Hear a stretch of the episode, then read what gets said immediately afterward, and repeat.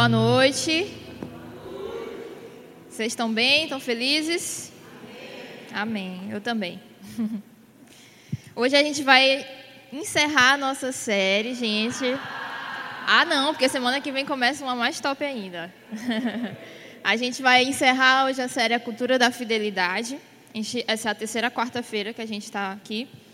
E eu queria de novo agradecer os pastores pela oportunidade, pastora Adriana, meus pastores, é, falar e reforçar isso, que é muito importante a gente ser tirado da nossa zona de conforto, né? Porque é quando a gente cresce, é quando a gente amadurece, a gente aprende muita coisa. Então, eu tenho aprendido esses dias.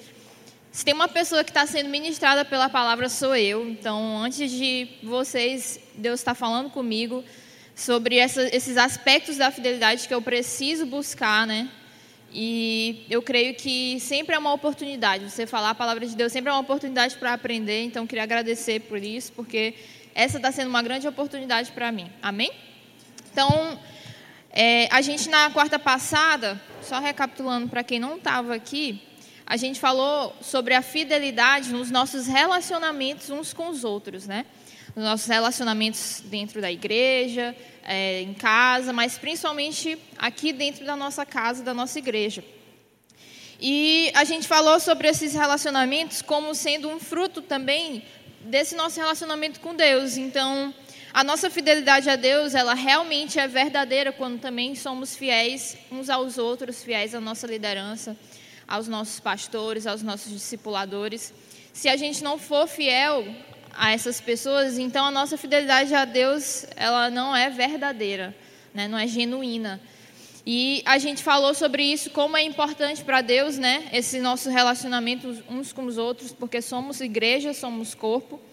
E a gente falou também o quanto o nosso coração ele é inclinado a ser infiel por muitas coisas, mas principalmente pelo que nós aprendemos no mundo, pelo padrão do mundo. Então o mundo tem esse padrão onde nós precisamos buscar ah, o nosso próprio benefício, ah, nos favorecer nas coisas, né? E como isso vai de, vai de encontro à fidelidade, ao perfil, ao caráter que o Senhor pede que nós tenhamos. Então, esse perfil é, ensinado pelo mundo, a gente acaba sendo levado muitas vezes a buscá-lo, porque aprendemos assim, mas quando nós chegamos para Deus, quando nós aprendemos e conhecemos o caráter de Deus, nós entendemos que a nossa fidelidade, ela diz muito mais respeito a abrir mão de si mesmo para que a vontade de Deus seja cumprida, porque a maioria das vezes, ou quase todas as vezes, ou todas as vezes, a nossa vontade não é igual à vontade de Deus. Quanto mais frio estamos, mais longe estamos de Deus, né? E as nossas vontades também ficam longe dele. E quando nós damos ouvidos a, só aquilo que nós queremos, a gente começa a ser mais fiel a nós mesmos do que a Deus. Então, nós falamos sobre isso, falamos sobre a importância da gente buscar conhecer sobre esse padrão de fidelidade que o Senhor espera de nós. Amém? E hoje a gente vai continuar falando. Deixa eu só botar bem aqui para marcar, para não passar do tempo. Hoje a gente vai continuar falando sobre fidelidade e eu trouxe algumas coisas, algumas recompensas para aqueles que são fiéis. As, as recompensas são infinitas, mas eu trouxe algumas para a gente falar sobre. E a primeira delas é o convívio com pessoas fiéis. Então, a recompensa da minha fidelidade, uma das recompensas da minha fidelidade é que eu começo a conviver com pessoas fiéis. Por quê? Porque quanto mais eu convivo com alguém, e eu falo principalmente daquele nosso ciclo de amizades dentro da igreja, talvez da sua supervisão, da sua célula. Quanto mais você convive com as pessoas, acho que todo mundo sabe disso, mas muitos falam que a gente se torna muito parecido com as pessoas que a gente convive muito, né? E isso é um fato. Então, quando você é fiel, verdadeiramente fiel a Deus, as pessoas que estão ao seu redor, elas vão sendo influenciadas, vão aprendendo sobre fidelidade e elas passam a ser fiéis com você também. Amém? Então, essa é uma questão, da, um dos motivos pelos, pelo qual Jesus disse que a gente precisa andar como um corpo e ser um só, é porque ele sabe que alguns de nós são mais maduros que os outros. E alguns de nós já passaram de algumas estações que outros ainda estão ali. E esse convívio, ele vai nos ensinando a passar por essas fases e muitas vezes nós deixamos de errar em coisas que poderíamos errar porque a gente aprende com os testemunhos e aprende com os exemplos. Então, por isso que é tão importante a gente andar juntos, porque, por exemplo, o discipulado é uma forma da gente não errar e não falhar, porque muitas vezes os nossos discipuladores vão nos ensinar, eles vão nos apontar um caminho que eles já passaram. Então, ao invés da gente ter que é, ser tratados e, e de uma forma muito dura, digamos assim, com as nossas próprias falhas, o que é muito difícil, às vezes nós somos tratados no discipulado e esse tratamento, ele meio que adianta um pouco para a gente, a maturidade que nós recebemos daqueles que estão acima de nós, ela nos leva a um lugar mais, mais fundo, digamos assim. Então, por isso que é importante você conviver com pessoas que são padrão daquilo que o Senhor quer que a gente seja. Por isso que é importante a gente buscar companhias, pessoas que agreguem algo na nossa vida. Por quê? Porque a partir dessa, desse convívio com essas pessoas, nós passamos a carregar algo que elas têm. Então, se você está convivendo com pessoas que não são padrão daquilo que o Senhor quer que a gente seja, pessoas que não têm princípios, que não têm os valores, você acaba sendo levado por essas pessoas. Mas quando você passa a conviver com pessoas que amam a Jesus e que priorizam Ele e que são fiéis a Deus, você acaba sendo influenciado também por essa fidelidade. Amém? Então, esse convívio, é, ele torna a caminhada muito mais prazerosa. Por quê? Porque às vezes a gente, a gente convive com pessoas que são difíceis, né? Que têm um coração duro Principalmente às vezes no trabalho ou em casa, quando você convive com pessoas que não são convertidas. A gente sabe o quanto é penoso para a gente em alguns momentos, porque quando a gente teme a Deus, é, é, é, mais fácil a gente abrir mão de algumas coisas, mas quando nós convivemos com pessoas que não têm temor, se torna mais difícil você conversar, você ajustar algo. Então, a caminhada se torna mais fácil em Deus quando nós convivemos com pessoas que também têm um coração fiel. Amém? Então, no meio das dificuldades, essas pessoas vão ser fiéis a você, não vão sair de perto, vão te ajudar. Quando você estiver triste, quando você estiver desanimado, são pessoas que vão te carregar junto, que vão seguir o caminho com você. E esse papel, esses laços que a gente cria dentro da igreja, dentro da nossa célula, eles são fundamentais para que a gente permaneça. E às vezes a gente não entende isso, às vezes a gente acha que basta ter um relacionamento com Deus Basta eu fazer as minhas orações, basta eu ter um tempo com Ele e eu vou começar, eu vou conseguir vencer, eu vou conseguir avançar. Quando na verdade a comunhão, o convívio entre os irmãos é parte fundamental do nosso processo em Deus. É o que vai nos habilitar a vencer as nossas guerras, é o que vai nos habilitar a vencer os nossos gigantes, é onde nós vamos ser tratados e às vezes nós não temos essa dimensão. Às vezes não fazemos questão de estar com as pessoas, é, muitas, muitos de nós escondem muito o coração, né? não conseguem se abrir, o que também pode ser fruto de uma história antes de ter conhecido a Jesus, de traumas. Mas entenda que se você esconde muito as coisas dentro de você, se você guarda muito as coisas dentro de você, você está se impedindo de crescer, você está se impedindo de amadurecer. E esse convívio é no convívio, a Bíblia, como eu falei na, na quarta passada, um ferro afia o outro, assim é a gente, a gente se ajuda, a gente caminha junto. E essa fidelidade entre os irmãos e a, nossa fidelidade com Deus, ela cria laços e esses laços eles nos sustentam quando as coisas estão difíceis. Amém?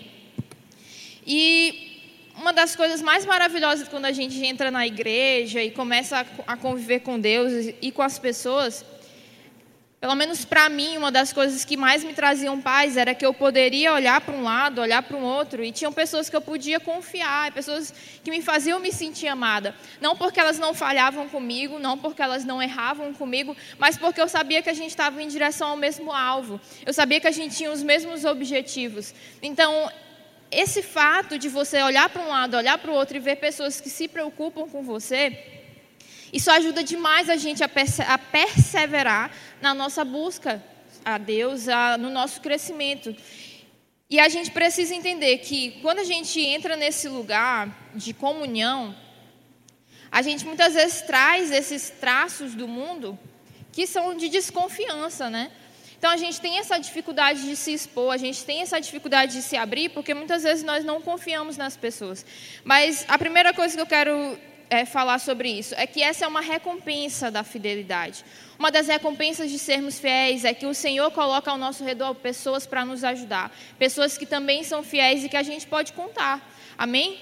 Então, não, não deixe o seu coração se fechar, mas se permita conhecer as pessoas, porque quando nós somos fiéis a Deus, isso nos leva a, nossa, a ter o relacionamento uns com os outros. Amém? E eu queria que você abrisse a sua Bíblia em 1 Samuel, verso 22. Oh, capítulo 22, verso 1.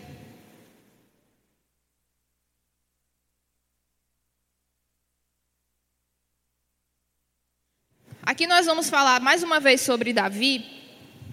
E nesse momento aqui, só contextualizando, Davi estava fugindo de Saul. E ele se escondeu em uma caverna, a caverna de Adulão. Não sei se vocês já ouviram falar dessa história. E aqui é um ponto muito importante para a gente entender sobre fidelidade e esses nossos relacionamentos. 1 Samuel capítulo 22, verso 1 ao 5. Davi saiu daquele lugar e se refugiou na caverna de Adulão. Quando seus irmãos e toda a casa do seu pai souberam disso, foram ficar com ele. Ajuntaram-se a ele todos os homens que estavam em dificuldades, os que tinham dívidas e todos os amargurados de espírito, e Davi se tornou o chefe deles. E havia com ele uns 400 homens. Então, nessa passagem aqui, eu gosto, de, eu gosto de ficar pensando, né, refletindo sobre como poderia estar o estado de Davi nessa situação, né? Então a Bíblia fala que ele se escondeu em uma caverna, ele encontrou essa caverna e ficou lá escondido. A Bíblia não fala quanto tempo demorou até que os irmãos e os, e os pais dele soubessem, né, que ele estava lá. Então, eu acho que não foi assim uma coisa instantânea, porque não tinha um WhatsApp. Então, demorou até que se chegasse a notícia que Davi estava escondido ali. Então, ele teve esse tempo sozinho. E Davi estava passando por um momento de muita aflição, né? A gente vê um cara que tinha, é, que se viu tendo uma grande oportunidade, é, estava ali perto do rei, servindo, sendo útil, construindo laços, construindo família. E de repente ele perdeu todas essas coisas, ele passou a, a ser meio que perseguido, né? E aqui ele se viu só, né? Quando, aqui a Bíblia fala que Davi saiu daquele lugar e se refugiou na caverna. E foi um momento de solidão para ele, de aflição. Então, se imagine você sendo perseguido pelo rei. Ou seja, todo mundo sabia do que estava acontecendo, todo mundo queria a cabeça de Davi, né? Então, quem conseguisse matar Davi, o rei com certeza ia dar muitos, muitas, muitos privilégios, digamos assim. Então, era um cara procurado. E ele se escondeu nessa caverna. E como Deus faz as coisas, né? O que, que a Bíblia fala? A Bíblia fala que a família dele foi até onde ele mais se ajuntaram a ele, homens que estavam em dificuldade, endividados e amargurados de espírito. Aí o que é que eu penso, né? Davi, se fosse, talvez se fosse eu no lugar de Davi. Na hora que chegasse esse povo, todo esculhambado, que nem eu, eu falando, gente, vamos se abraçar e vamos ficar aqui até morrer.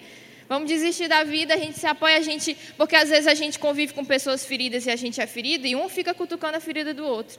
E o cascão cria, o outro tira. A gente começa a, a se incentivar a permanecer daquele jeito. Só que com Davi, foi diferente, por quê? Porque Davi conhecia Deus e Davi era fiel a Deus.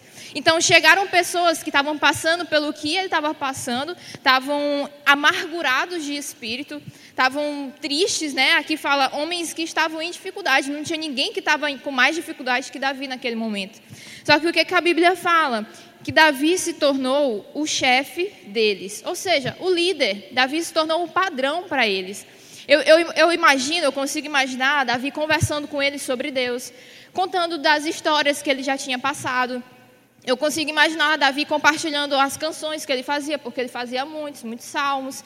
E ele contando e fortalecendo aquelas pessoas, né? Ah, trazendo aquelas pessoas para perto, para o conhecimento de quem Deus era. Mas, ao mesmo tempo, eu imagino Davi se fortalecendo com isso. Então Deus não mandou aquelas pessoas até lá só porque ele sabia que Davi ajudaria elas, mas porque ele sabia que elas ajudariam Davi a sair de lá. Então, se Davi tivesse sozinho ali, Talvez ele ficasse um tempo, talvez as coisas fossem crescendo no coração dele, mas o que acontece? Essas pessoas chegaram e elas se transformaram em uma motivação para Davi. E pouco tempo depois, ele saiu de lá dessa caverna junto com esses homens. E se a gente for ver mais na frente na Bíblia, desse pequeno exército aqui, que não era pouca gente, eram 400 pessoas praticamente. Então, desse pequeno exército, a gente conhece na Bíblia o exército de Davi como um exército de valentes. Então, eles se passaram de pessoas com dificuldades endividadas, endividadas e amarguradas de espírito para os caras mais corajosos que Israel já tinha visto. Eram caras que matavam, um deles matava 300.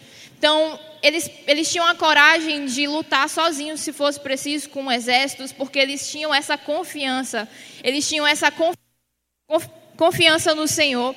A gente vê na história, teve, tem uma parte que Davi fala que está com sede, e os caras entram numa, num, num acampamento inimigo, saem lá por dentro do acampamento para pegar água para Davi beber. Então eram caras que eles, eles tinham um padrão muito elevado, muito, muito elevado. Mas pouco tempo antes eles eram quem? Os amargurados, os endividados, né? Aqueles que estavam doentes, eles chegaram lá doentes. Só que o que acontece? Olha, olha como existe uma chave nisso, porque Davi também estava doente.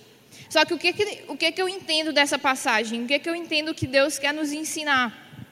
É que dentro da igreja, nós vamos ter ao nosso lado pessoas que não são perfeitas, mas pessoas que são fiéis que vão se abraçar com a gente, que vão topar essa, viver e passar pelos desafios e vencer os gigantes junto com a gente, e a gente acaba crescendo junto também. Então, Davi se transformou em um, eu tenho certeza que saiu de lá transformado pela responsabilidade que ele tinha com aqueles 400 homens.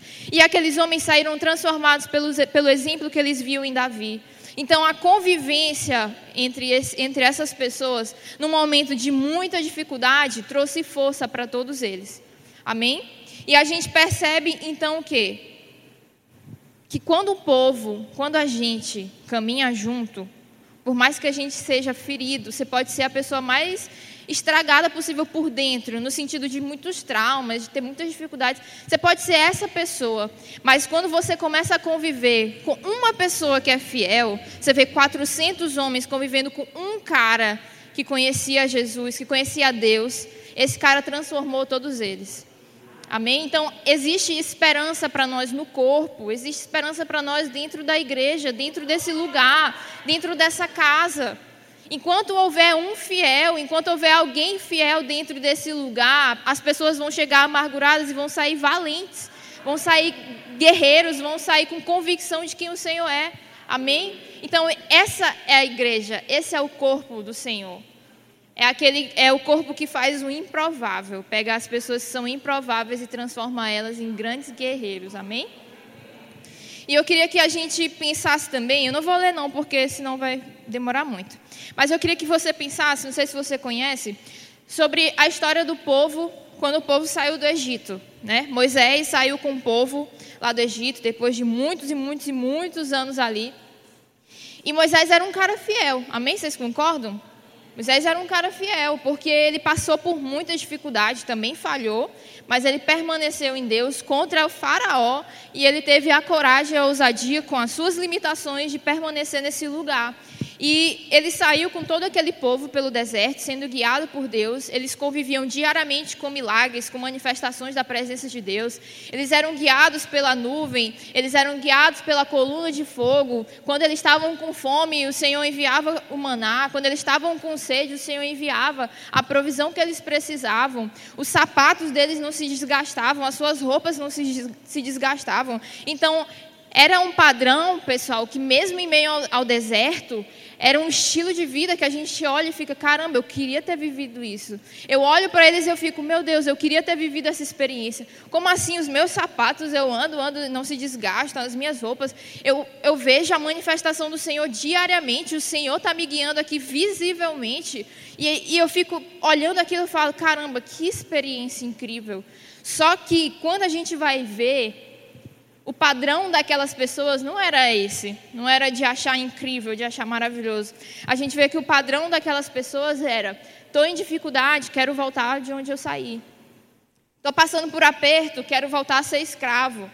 Ah, a comida está demorando, quero voltar. Era sempre, era sempre essa postura que eles tinham. E mais, todas as vezes que eles passavam por uma dificuldade, eles tinham facilidade em apontar para Moisés e falar: Nós não queremos ele.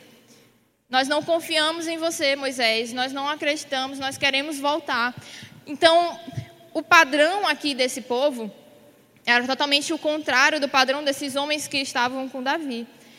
Os dois, os dois povos eram pessoas que estavam muito massacradas. Esse povo aqui do deserto, eles passaram 400 anos sendo escravos, então era uma mentalidade muito, muito diferente. Era uma mentalidade muito oprimida. Mas aqueles homens que buscaram Davi na caverna também. Só que passa muito por uma responsabilidade que nós precisamos ter. Porque muitas vezes nós atribuímos a um líder, só que Moisés era um ótimo líder. Moisés tinha muita compaixão desse povo, muita paciência com eles. Moisés intercedia por eles. Então a gente vê que não se tratava simplesmente de uma falha de um líder, mas de uma escolha daquele povo. Um povo que escolhia, que preferia ficar aprisionado naquele velho passado, naquelas velhas coisas, preferia voltar para o sofrimento porque tinha medo de um futuro que eles não olhavam. Então, no, no Egito, a pessoa nascia escrava, crescia escrava, se casava escrava, morria escrava. Eles tinham uma estabilidade, eles sabiam o que ia acontecer. Só que quando você é tirado dessa zona de conforto e levado para um lugar que você não sabe nem o dia de amanhã e você não conhece a Deus, a sua primeira atitude é dar para trás. Você pensa, não, eu quero voltar, pelo menos lá eu sabia o que ia acontecer. Só que o que, que acontece é que eles tinham a presença de Deus diariamente. Eles tinham a presença do Senhor guiando eles em tudo, eles tinham essa garantia de que Deus estava com eles, porque eles já tinham vivido e vivenciado muitas coisas. Mas qual que é a diferença? O coração deles. Então, muitas vezes, pessoal, muitas vezes nós temos um coração muito ligado às coisas de antes. Muitas vezes nós entramos na presença de Deus, nós conhecemos a Deus, e quando nós começamos a ser apertados, a gente não consegue seguir, a gente começa a pensar, ah, eu preferia como estava antes. Tá, eu não tinha, não tinha Deus, mas pelo menos eu tinha um bom emprego, pelo menos eu estava não sei aonde, pelo menos a gente começa a fazer ponderações, mas a nossa fidelidade a Deus, ela não está condicionada às coisas como nós falamos. Então, será que nós estamos sendo aquele povo amargurado que foi procurar Davi lá na caverna, aceitou ouvir sobre Deus creu e saiu de lá transformado, ou a gente está nessa mentalidade de um povo que saiu da escravidão, mas quer voltar para ela na primeira dificuldade. Então, eu já ouvi muitas pessoas falando assim: rapaz, dos dois jeitos é difícil, sem Deus e com Deus. Eu prefiro estar com Deus. Então, você quem é nessa história? Você é o exército, o povo que estava lá no deserto mas na dificuldade olhava para trás e, esquecia de ser fiel, ou você permanecia, porque aquele povo que estava com Davi, eles sabiam que eles estavam se aliando a um cara que estava sendo procurado pelo rei, pelo rei daquela época. É como se ele estivesse assinando um atestado de óbito. Eram 400 homens contra todo um exército, mas eles entenderam, ouviram e confiaram que Davi era um homem de Deus. E quando a gente confia em Deus, entende e assume esse lugar de sermos fiéis, não importa as circunstâncias, a gente pode ser minoria, mas a gente vai se manter nesse lugar. Amém? A gente vai, a gente vai se manter fiel. E aí que está a chave, aí que está o segredo. Porque quando a gente entende quem Deus é, as dificuldades podem vir, mas a gente permanece sendo fiel. Amém? E quando a gente percebe aqui essa história de Davi, mais uma coisa que a gente pode perceber. Eu até falei isso na, na quarta passada, é que esse relacionamento nosso com a nossa liderança, ele é uma via de mão dupla. Então, um discípulo que é fiel, um discípulo fiel que ajuda o seu líder, junto com o seu líder, eles, eles chegam a lugares que eles não chegariam sozinhos. Então, a gente precisa entender que a gente tem uma responsabilidade como discípulos também. Então, se eu vejo uma dificuldade que o meu líder tem, ao invés de eu ir lá e falar, ou reclamar, ou fofocar sobre ele, eu preciso entender, eu tenho um papel fundamental, porque se eu ficar do lado dele ali, a gente consegue chegar a um lugar onde ele não chegaria sozinho. Então, essa é a importância também do discipulado, pessoal, essa é a importância da liderança, essa é a importância desses relacionamentos, porque para nós que somos igreja, nós sabemos que nós precisamos nos ajudar. A liderança, ela existe, existe autoridade, mas quando eu sou ajudada por uma discípula, eu não deixo de ter autoridade sobre ela. Só que eu cresço junto, amém? As coisas são diferentes. Às vezes a gente acha que não pode ser ajudado por alguém que está chegando agora. Pelo contrário, você precisa aprender a ouvir e a, a, a sugar aquilo que as pessoas têm para te oferecer num bom sentido. Então a gente precisa saber escutar, e eu creio, eu tenho certeza que Davi aprendeu com esses caras. Porque eram, eram muitos, eles não tinham muita coisa para fazer, então eles devem ter conversado demais enquanto ele estava ali. Então, entenda um padrão de Deus sobre a nossa fidelidade. Entenda que essa é uma grande recompensa que nós temos em Deus é o fato de que podemos andar juntos em unidade e que a gente é transformado através desse convívio. Amém? Aleluia. Então, mais uma coisa. Mais um ponto, mais uma recompensa da nossa fidelidade. Nós conseguimos vencer as nossas próprias limitações. Quando nós somos fiéis, nós conseguimos vencer as nossas próprias limitações. Amém? Eu queria que você abrisse em 1 Reis, capítulo 19, verso 3.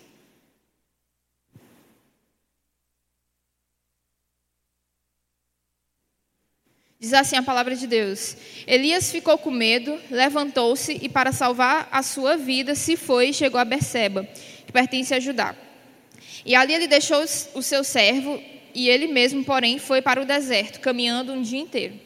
Por fim, sentou-se debaixo de um zimbro Sentiu vontade de morrer e orou: Basta, Senhor, tira a minha vida, porque eu não sou melhor do que os meus pais. Deitou-se e dormiu debaixo de um zimbro, e eis que um anjo tocou nele e lhe disse: Levante-se e coma. Elias olhou e viu perto da sua cabeça um pão assado sobre pedras em brasa e um jarro de água. Comeu, bebeu e tornou a dormir. O anjo do Senhor voltou, tocou nele e lhe disse: Levante-se e coma, porque a viagem será longa.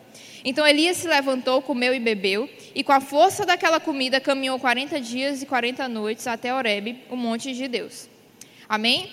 Então aqui nós temos uma passagem é, que nós vemos o profeta Elias, que foi um cara que a gente viu muitas histórias, muitos testemunhos dele na, na Bíblia. E nesse momento aqui ele tinha acabado de vivenciar toda aquela experiência onde ele se reuniu com profetas de Baal, e eles lá é, clamavam né, para que o Deus deles, Baal, ou o Deus de Elias, o Deus de Israel, é, fizesse cair fogo do céu e tudo. E Elias viu o Senhor fazendo, né? Elias venceu aquela batalha, aquela luta ali que ele estava. Só que logo depois ele começou a ser perseguido. E a Bíblia diz que ele ficou com medo, né? Ele começou a se sentir angustiado, com medo, e ele se fugiu para o deserto e aí a Bíblia fala que ele começou a sentir vontade de morrer. E ele ora: Basta, Senhor, tira a minha vida porque eu não sou melhor do que os meus pais. A Bíblia diz que ele deita e dorme, e enquanto ele está dormindo, o anjo vai lá e alimenta ele. Por que, que eu estou falando sobre essa passagem aqui, né? Porque uma das recompensas de quando nós somos fiéis, e Elias era um cara fiel, é que quando as nossas limitações nos impedem de avançar, e quando a gente pensa em desistir, Deus guarda a nossa vida. Amém? Então Elias, é, ele precisou, ele passou por um momento de sofrimento psíquico, que é muito comum acontecer. Um cara que sabia quem era Deus, era um profeta do Senhor, mas ele estava passando por essa dificuldade. E nesse momento ele recebeu o cuidado de Deus. E às vezes a gente acha que a fidelidade é um padrão que, ah, eu sou fiel a Deus, então eu não posso passar por essas situações, então eu não posso passar por essas questões, eu não posso me sentir triste ou desanimado ou ansioso, porque a gente, a gente às vezes entende Deus como se ele fosse se frustrar com isso, como se a gente fosse surpreender Deus de alguma forma negativamente. Ah, eu tô, eu tô com dificuldades, eu tô com ansiedade, talvez dificuldade para dormir, e às vezes a gente pensa, meu Deus, o que, o que Deus vai pensar de mim? Só que, na verdade, Deus conhece quem nós somos, Deus conhece as nossas limitações, Ele sabe que nós somos suscetíveis, como seres humanos, a ter muitas lutas na mente. A Bíblia toda, a gente vê situações de pessoas tendo lutas na mente, pessoas que lutavam com, com as suas vontades, lutavam com desânimo, lutavam com medo. Então, eram pessoas, gente, que estavam todos os dias no Velho Testamento, convivendo com guerras, com povos que invadiam e ameaças e tudo, imaginar a pressão psicológica na cabeça dessas pessoas. Pessoas que tinham filhos, imaginar o que passava na cabeça deles. Meu Deus, será que amanhã algum, algum, algum povo estrangeiro vai invadir as nossas terras, nós vamos ser levados, os meus filhos? Então, o tempo todo era essa pressão, porque não se tinha uma segurança em nada naquela época. E as pessoas se sentiam é, emocionalmente instáveis. E Elias passou por essa situação. Só que o interesse de Deus, meus irmãos, é nos alimentar. O, o, interesse do Senhor é nos fortalecer em meio às nossas limitações, em meio às nossas dificuldades. O que, que a Bíblia fala aqui? Que o anjo do Senhor alimentou ele, e aí fala que Elias se levantou, comeu e bebeu, e com a força daquela comida caminhou 40 dias e 40 noites, até chegar ao monte de Deus. E se você for ver a continuação dessa passagem, a Bíblia fala que Elias teve um encontro com a presença do Senhor, e esse encontro, o, o Senhor se revelou para ele como uma brisa suave.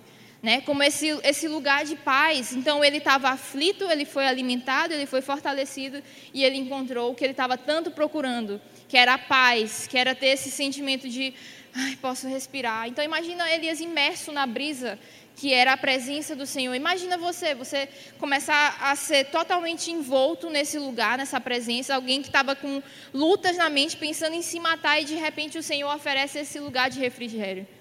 Então Deus é, é assim, Deus é esse cara, Deus é esse amigo, Deus é esse ajudador que nós podemos contar nas nossas dificuldades.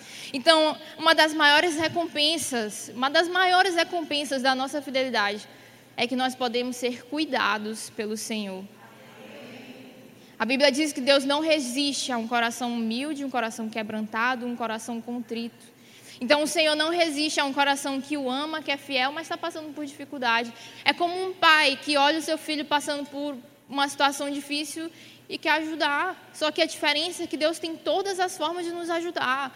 Deus não é limitado, Ele pode nos oferecer aquilo que nós estamos precisando naquele momento. E a nossa fidelidade, ela nos leva a esse lugar de sermos cuidados por Deus, de sermos abraçados, guardados por Ele. Então entenda uma coisa: muitas vezes nós vamos passar por pressões, muitas vezes nós vamos passar por lutas na mente, muitas vezes nós vamos passar por aquilo que a gente não queria passar. Nós vamos sentir o que a gente não queria, a gente vai ter dificuldade para dormir, talvez ter dificuldade para conviver com as pessoas, porque hoje em dia tem sido muito comum as pessoas sentirem fobia de estar junto com as outras. Então, pensem, pensem a respeito disso.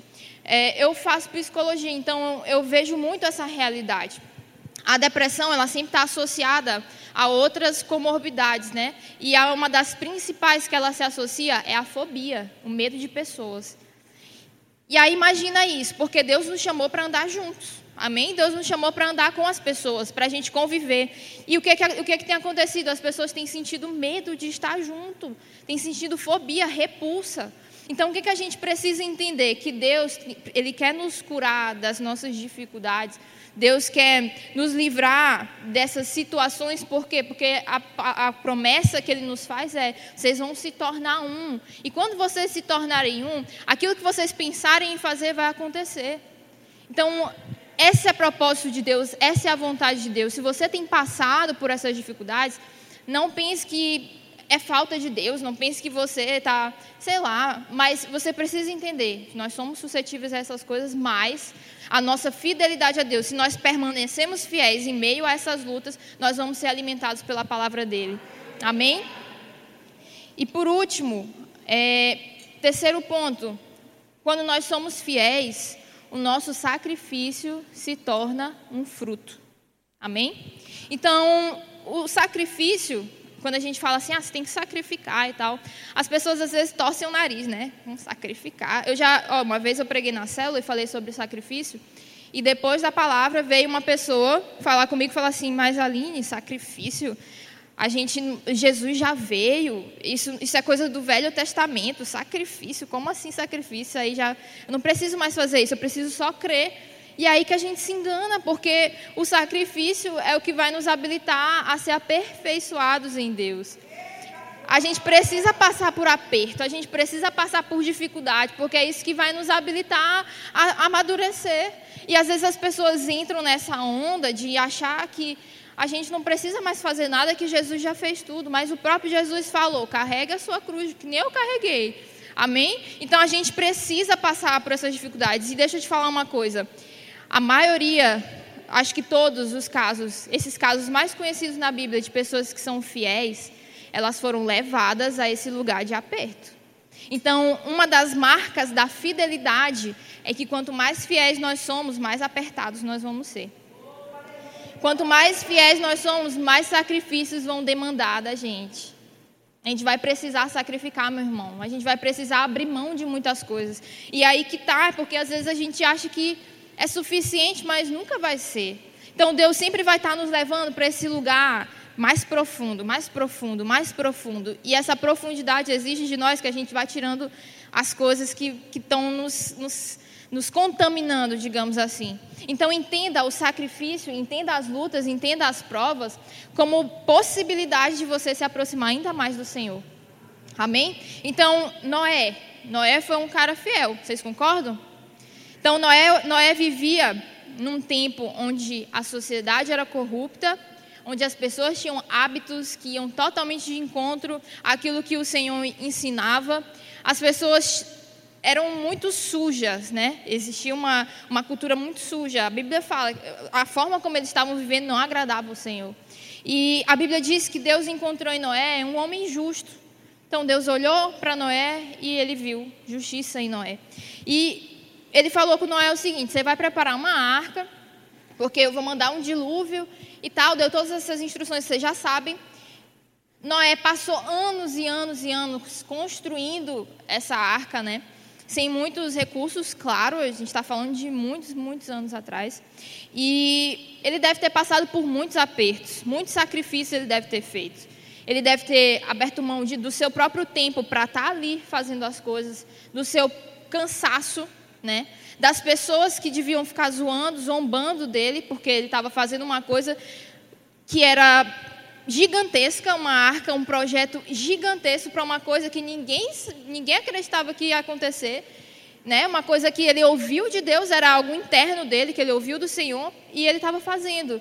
E ele, ele decidiu ser fiel. Só que no final, a fidelidade de, de Noé, o sacrifício que ele fez, se tornou um fruto. A Bíblia diz que ele e a sua família foram salvos. Então, eles estavam guardados naquele lugar, guardados naquela arca. O Senhor destruiu todo o redor de Noé, mas ele e a sua família não foram tocados por conta da fidelidade dele.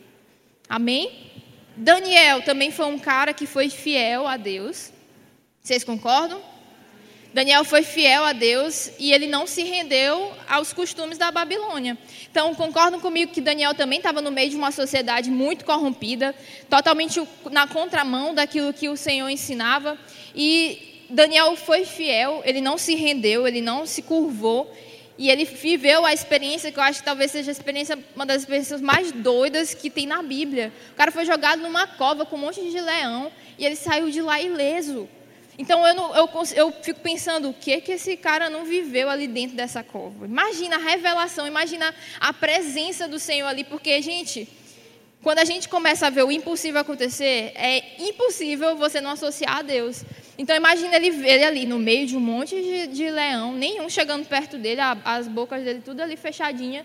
Imagina a presença do Senhor ali, a convicção que ele tinha de eu estava certo, a minha fidelidade valeu a pena. E quando ele saiu de lá, reconheceram que ele realmente servia a um Deus que era vivo.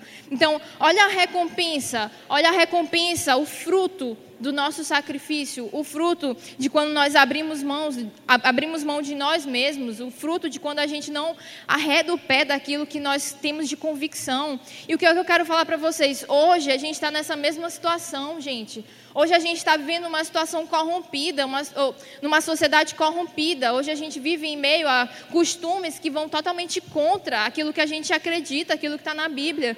Mas se a gente escolher ser fiel, se a gente escolher permanecer nesse lugar, não se dobrar para a Babilônia, não se dobrar para esses costumes, a gente vai receber a recompensa.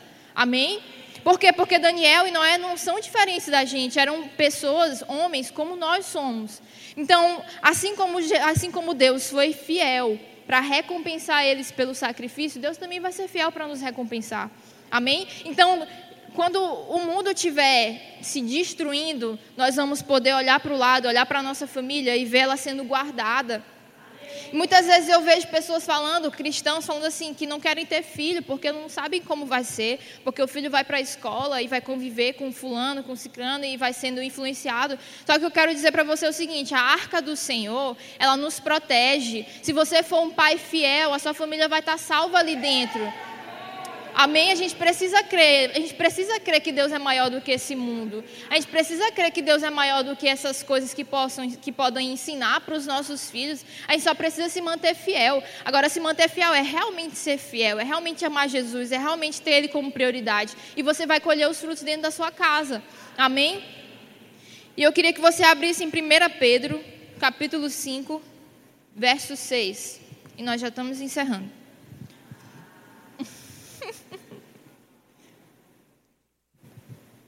1 Pedro, capítulo 5, verso 6 ao, 10, ao verso 10.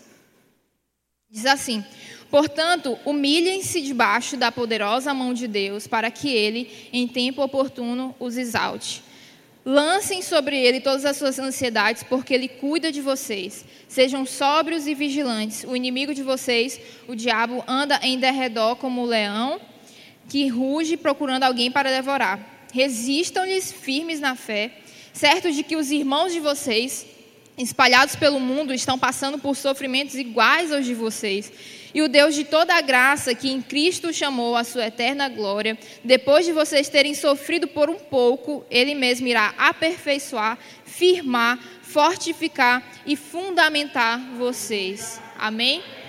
Então, olha essa promessa que nós temos. Eu amo as promessas de Deus, eu amo ler, porque essas promessas são para nós. Então, o que, que Deus está falando? Vocês vão sofrer por um pouco, só que depois disso, Ele mesmo vai se encarregar de aperfeiçoar, firmar, fortificar e nos fundamentar nele.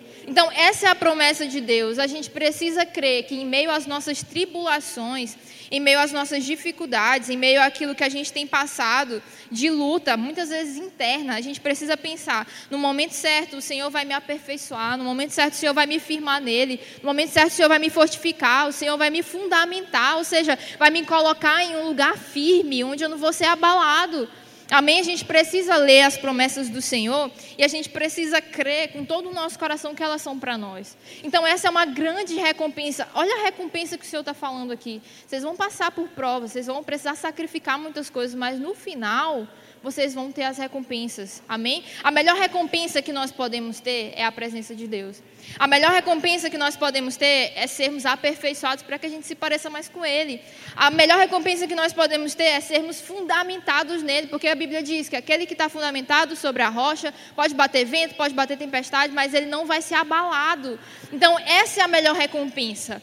A melhor recompensa é essa, é a presença dele, é, sermos, é, é estarmos nesse lugar, escondidos em Deus. Amém? E eu queria ler só mais uma passagem, lá em 2 Timóteo, capítulo 2, verso 8. Diz assim: Lembre-se de Jesus Cristo, ressuscitado dentre os mortos, descendente de Davi, segundo o meu evangelho. É por ele que estou sofrendo até algemas como malfeitor, mas a palavra de Deus não está algemada. Amém? Aleluia. Eu amo essa palavra, gente. Olha que incrível. Paulo está falando para Timóteo: você vai passar por tribulações. A, a, a, carta aqui, se você for ler, ela fala muito sobre isso. Mas o que, que ele está dizendo? Lembre-se de Jesus Cristo. Lembre-se de Jesus quando você passar por essas dificuldades. Porque eu posso estar algemado, mas a palavra não.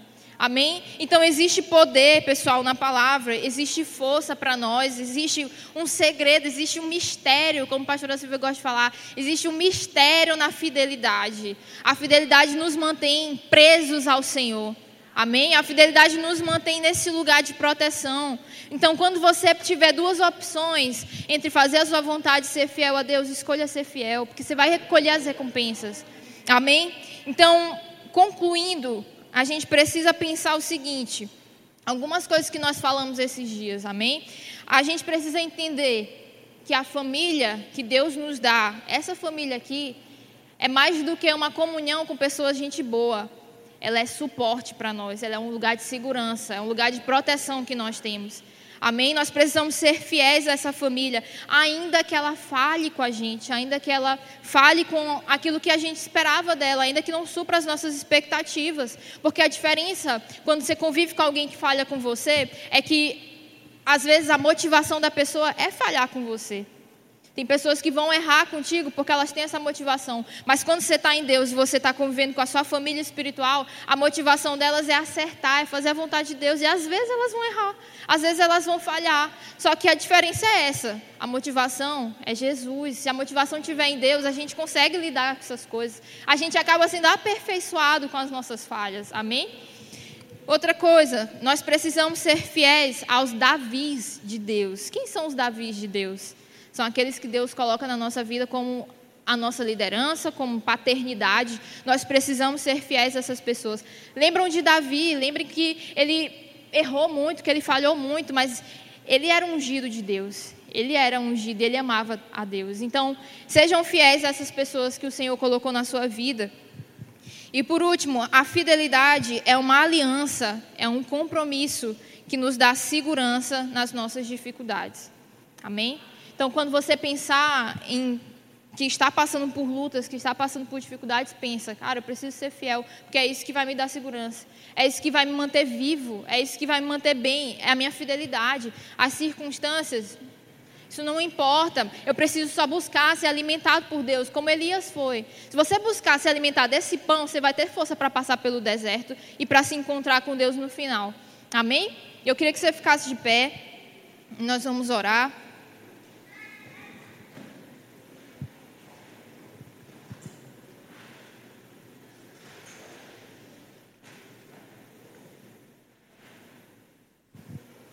Aleluia. Queria pedir para o louvor para eles cantarem aquela música. É, a tua promessa sempre.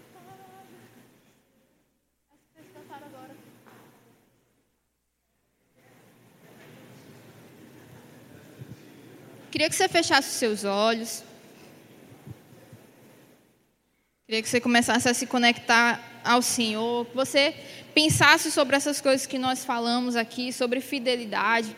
Talvez você está passando por dificuldade, talvez você está passando por apertos em Deus, talvez você está passando por lutas na mente, guerras na mente, ansiedade, depressão. Mas queria que você começasse a pensar nessas coisas com convicção de que o Senhor está contigo e que hoje é um dia onde o Senhor quer nos alimentar. Hoje é um dia onde o Senhor quer nos fortalecer. Amém? Eu queria que a gente orasse com muita fé. Eu queria que você cresce de verdade que hoje é um dia de rompimento para você. Hoje é o dia de você ser provado na sua fidelidade. Amém? Amém, Senhor Jesus. Obrigada, Deus. Obrigada porque o Senhor permanece fiel. O Senhor nos promete tantas coisas na Sua palavra, Deus, e todas elas são para nós. Sabe, obrigada porque o Senhor nos leva muitas vezes a passar por apertos, o Senhor nos molda, o Senhor nos ensina, o Senhor nos corrige, mas o Senhor nos leva a esse padrão de fidelidade, Deus, que é muito maior, que é muito mais excelente. Muito obrigada, Senhor, pela Sua palavra. Obrigada porque o Senhor nos habilita, Deus, a viver uma vida na contramão daquilo que nós aprendemos nesse mundo. Obrigada porque o Senhor nos dá ousadia para permanecer. Nós sabemos que precisamos ser ousados para permanecer em Ti, Deus, quando o mundo está nos apontando, quando nós temos vontades que muitas vezes nós não conseguimos controlar, mas sabemos que o Senhor pode fazer. Sabemos que o Senhor pode nos guardar. Sabemos que o Senhor pode nos proteger. Deus, então, nos coloca nesse lugar, Deus, de proteção. Nos coloca nesse lugar, Deus, de segurança.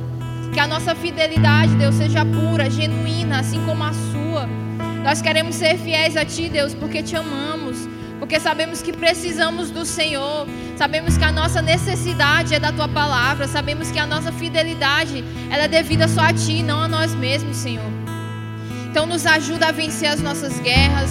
Nos ajuda a vencer as nossas batalhas. Nos ajuda a vencer as nossas lutas internas, Deus.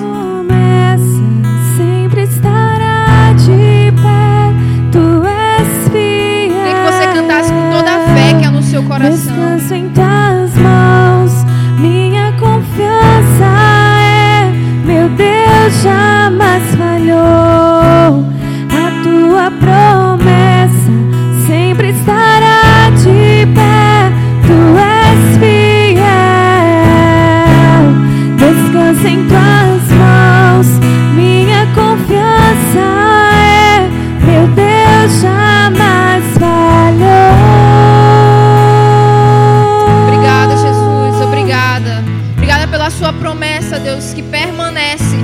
Senhor permanece sendo fiel. Obrigada.